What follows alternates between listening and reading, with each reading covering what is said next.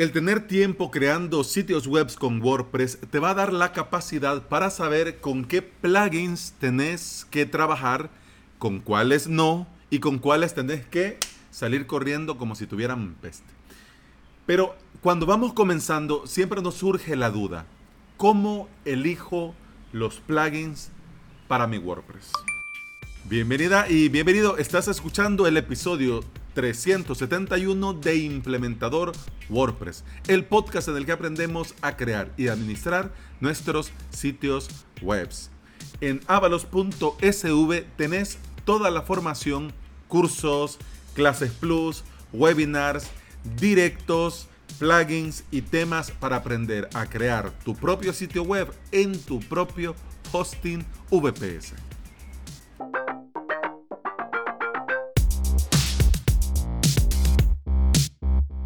Sin lugar a dudas, y eso mira que te lo digo desde un principio, el mejor lugar para saber qué plugin elegir para tu WordPress es la comunidad WordPress. Ese es el mejor lugar.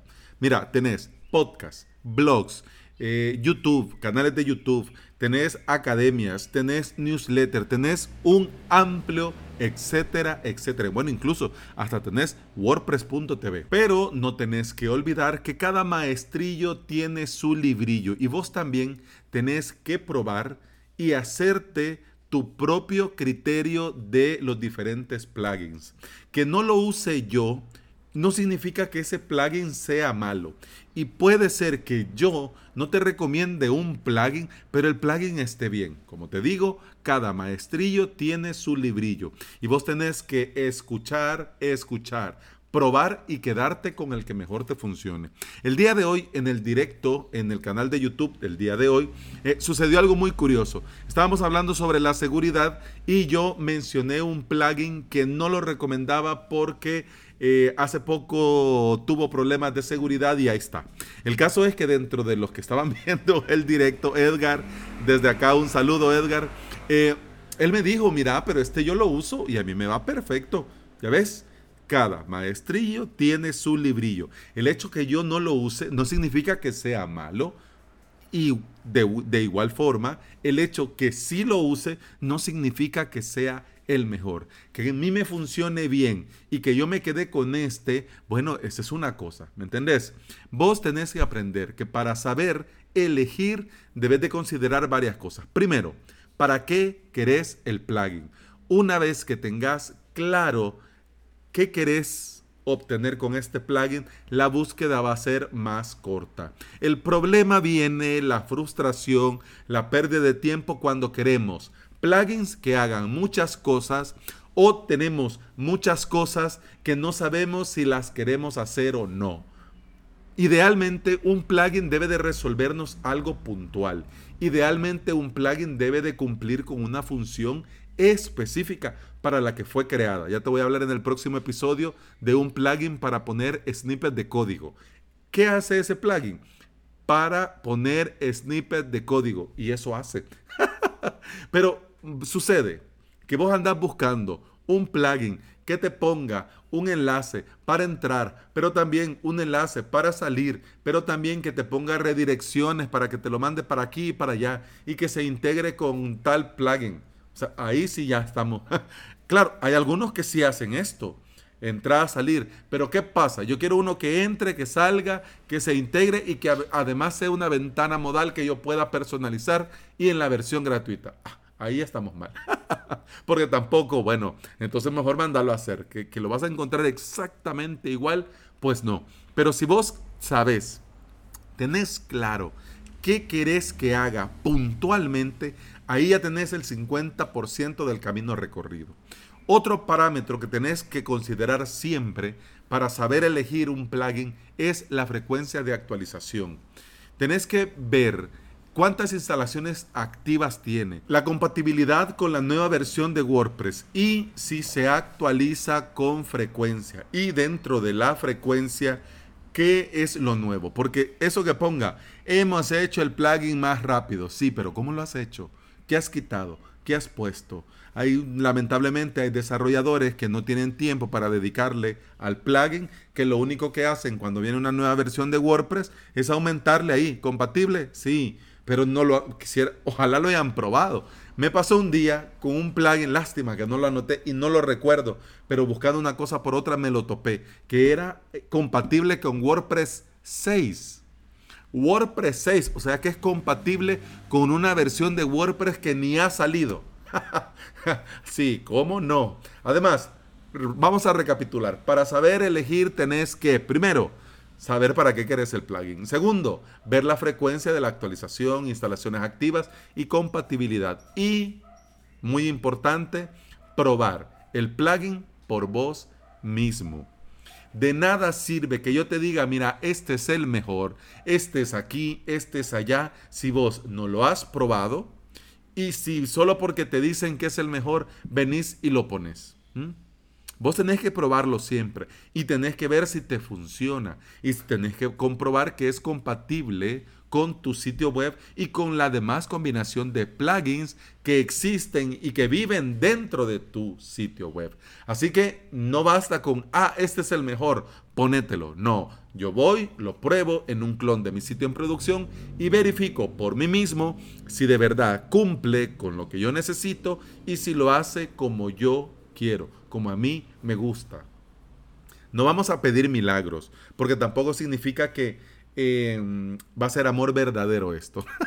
Digo, amor eterno tampoco. Digo, vos lo probás, ves que te funciona, ves que dentro, eh, trabajando con el plugin, se te hace cómodo y estás bien, pues entonces está bien, quédate con este. Pero tampoco te tenés que cegar y pensar que esto va a ser así por siempre y para siempre. Yo conozco mucha gente que pasó de utilizar, por ejemplo, Gravity Forms a utilizar Ninja Forms. Gravity Forms, un mega plugin para formularios que no es gratis, que es de pago, que tiene extensiones de pago, pero bueno, tenía la licencia y aún así se quedó con Ninja Forms y cambió a Ninja Forms. ¿Por qué cambió? Bueno, cada quien. Cada proyecto es como es, cada WordPress es hijo de su madre y de su padre, y ya ves, que no nos tenemos que tomar esto a la ligera, porque cada plugin crea un impacto en nuestro WordPress, mayor o menor, pero crea un impacto en nuestro WordPress. Si está mal programado, va a afectarnos negativamente, va a afectar negativamente y si no está actualizado, va a afectar la seguridad de tu instalación de WordPress, porque por ahí te pueden colar, por ahí se te pueden meter y después la hemos liado. Por eso, saber elegir también es aceptar cuando el desarrollador ha abandonado el proyecto. Hay plugins muy buenos, muy útiles, pero que tienen más de un año más de un año de no recibir actualizaciones. Automáticamente, después de tres meses de no actualizarse, a mí, a mí ya no me da mucha confianza. Hombre, porque en tres meses dentro de WordPress muchas cosas cambian. En tres meses dentro de un sitio web muchísimas cosas cambian. Y que el desarrollador no lo haya actualizado, una de dos. O lo que hace lo, es tan sencillo que hasta incluso lo podrías hacer por snippet, por código y quitarte el plugin, que sería lo más recomendable.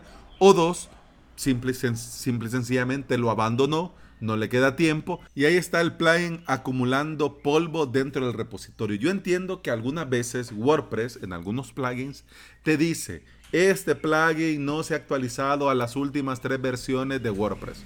Eso está bien, te da un warning, te quiere decir, mira, a ver, si te querés arriesgar es cosa tuya. Pero también sería bueno que mostrara el mismo warning y que dijera, este plugin no se actualiza desde hace seis meses. 7 meses, 12 meses, 24 meses. Ahí vos decidís si lo querés instalar o no. Es imposible, eso sí lo tenés que tener clarísimo.